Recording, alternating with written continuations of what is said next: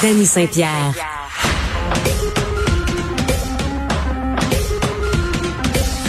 Des commentaires al dente, faciles à digérer.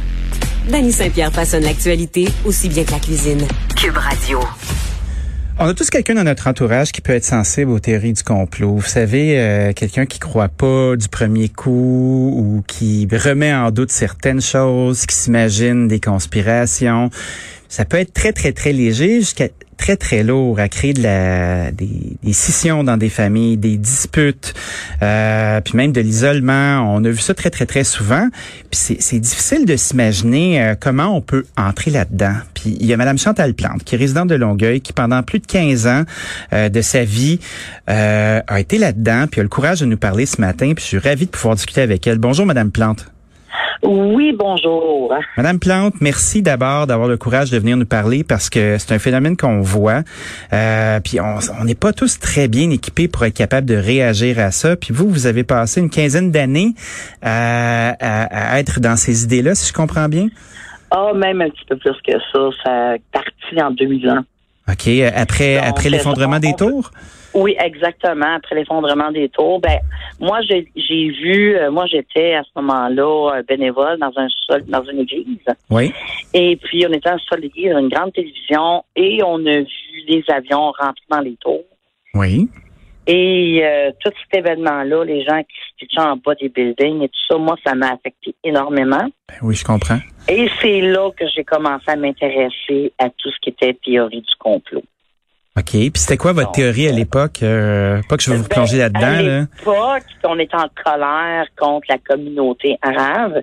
Ouais. Et puis, euh, moi, je suis pas une personne de nature qui est raciste, mais euh, en plus que je lisais de choses, parce qu'il y avait beaucoup de canaux IRC dans le temps euh, sur Internet euh, qu'on pouvait justement partager là-dessus. C'était quoi des canaux IRC? Moi, je connais pas ça. Ouais, c'est, écoute, c'est très, très vieux, là. C'est en 2001. Ça, c'est même avant l'arrivée de YouTube, là. OK. Fait qu'il y avait des fils, euh, des fils de communication comme des blogs, puis tu pouvais échanger là-dessus? Ben oui, c'était plutôt des canaux. Aujourd'hui, on utilise encore les, le MIRC, là. Oui. Donc, euh, c'était vraiment des canaux d'échange. Euh, mais maintenant, c'est devenu les réseaux sociaux et tout ça, là. Mais de 2001 à 2005, c'était vraiment comme ça. Il y avait aussi énormément de livres sur le sujet dans les bibliothèques municipales. Ah ouais, hein? Sur plein de choses. Fait que c'est comme ça que tu commences à te nourrir.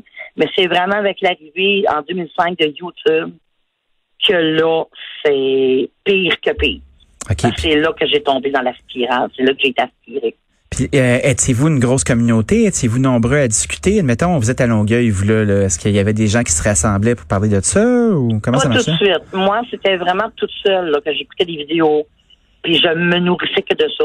OK. Intellectuellement. Aviez-vous une job? donné- Pardon? Aviez-vous une job pendant ce temps-là? Non, moi, je suis maman à la maison. Oh, OK. Fait que vous Moi, aviez, euh, vous- pas que vous aviez du temps, mais. C'est ça, mais moi, j'ai eu cinq enfants, donc j'étais à la maison. Et puis, euh, c'est comme ça. Je commence à me nourrir parce que moi, je suis quelqu'un qui aime beaucoup, beaucoup l'informatique. Oh oui. Donc, euh, quand YouTube est arrivé, c'était tout nouveau, tout beau, euh, tout le monde capote. Puis, il y avait beaucoup, beaucoup de théories du complot Ben oui. sur YouTube.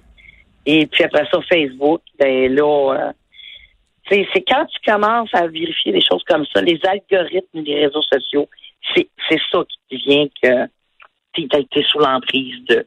Puis par la suite, ben ça a continué comme ça, puis il est arrivé euh, le groupe La Meute. Oui. Il y avait des groupes Facebook, euh, j'étais là-dessus. Ah ouais, vous étiez, vous étiez avec là, la meute ouais, aussi? Oh boy. Ouais. Donc, euh, ça a été très, très, très loin. Est-ce que euh, une fois que vous avez franchi l'étape de, de faire OK, moi la meute, là, ça m'intéresse, là, je vais aller voir ça, là, qu'est-ce qui se passait là-dedans? Qu'est-ce qui se disait? Ah ben c'était beaucoup de oh mon Dieu, des propos racistes, beaucoup, beaucoup.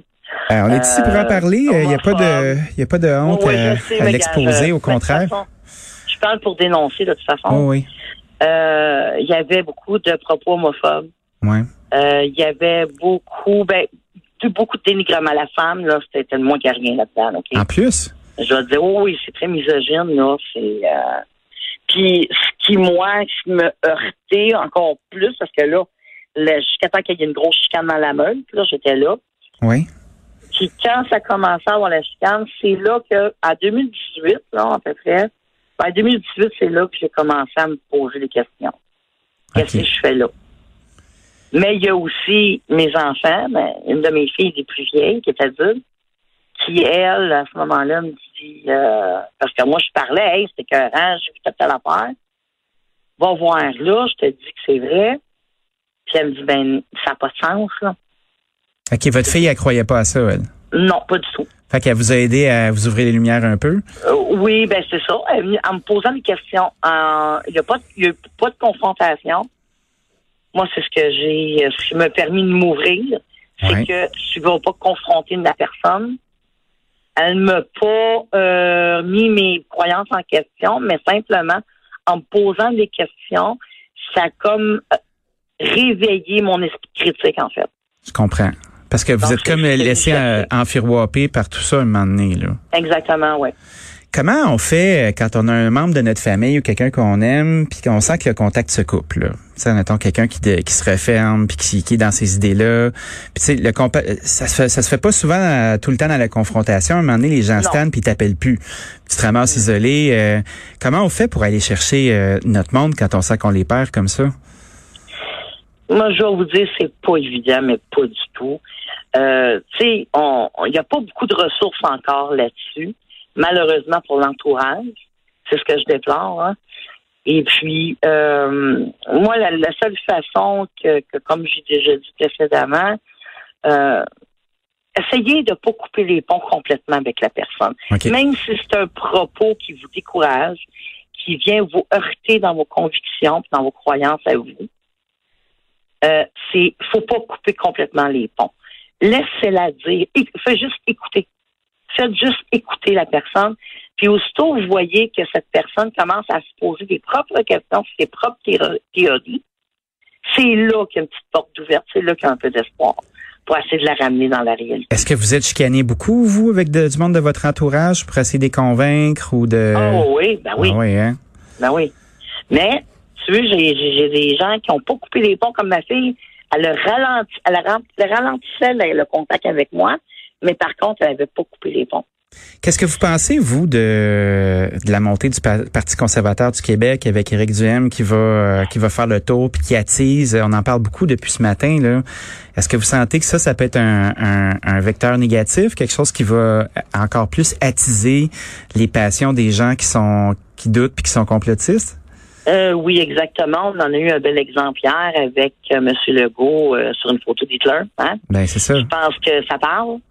oui. Donc, euh, moi, moi, je vous dis, ben franchement, là, mm-hmm. théorie du complot, les complotistes, on en voyait quand même au Québec, mais c'était moins pire.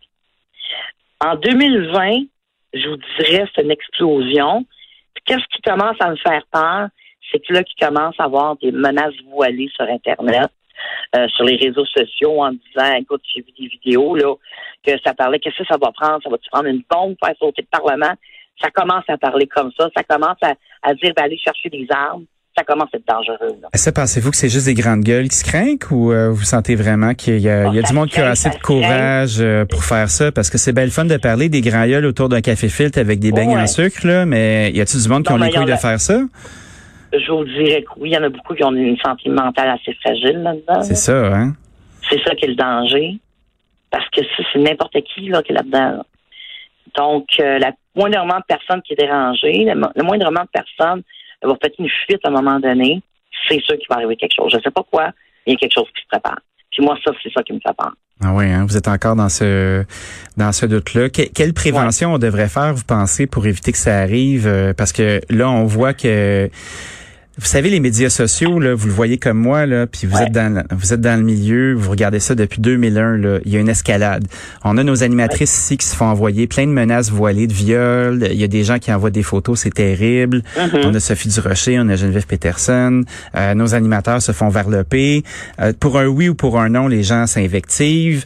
On est dans un climat de tension numérique qui est élevé.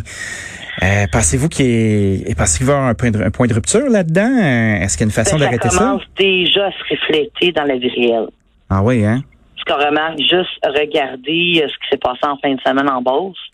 Chose qui n'aurait dû jamais arriver, parce que là, ça vient de leur donner confiance. Parce que moi, j'ai vu des vidéos, j'ai vu des vidéos deux par après sur, sur Facebook, et ça disait, on portait pas nos masques dans les magasins. Ce qu'ils ont dit dans les nouvelles, c'est des gangs de trous de cul.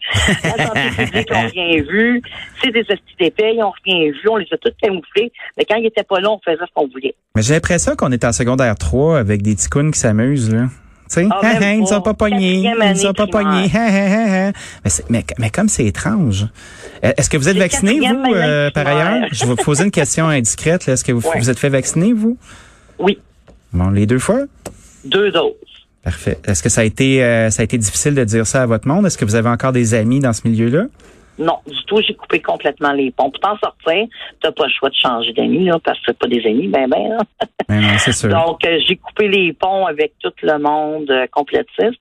Par contre, je continue à regarder ce qui se passe parce que moi, ça me vient me chercher dans le but de pouvoir peut-être aider quelqu'un là-dedans qui a besoin d'aide, qui veut s'en sortir, puis qui ne savent pas où aller. Ah oui, hein? Ils savent pas quoi faire. Fait que je me dis, là, il est temps de dire les vraies affaires, c'est temps de sortir en public, justement pour dire, là, c'est assez, le gouvernement ça fait niaiser par les complétistes. Oui. À chaque fois qu'arrive une manifestation, c'est correct, oui, on a le droit de manifester, c'est pas ça le problème. C'est le propos qui est le problème. C'est clair. Madame Plante? Madame Plante, merci d'avoir partagé ça avec nous ce matin. Euh, ça prend du courage pour sortir, puis de dire, puis de, aussi de prouver à tout le monde que on peut virer de bord, on peut, on peut se refaire une tête, puis on peut continuer notre vie. Je vous remercie. Je vous souhaite une bonne journée. Merci, bye bye. Chantal Plante, qui est résidente de Longueuil et qui, pendant plus d'une quinzaine d'années, euh, se nourrissait de théories du complot, qui aujourd'hui sort pour partager son expérience euh, et sa délivrance de toutes ces idées farfelues.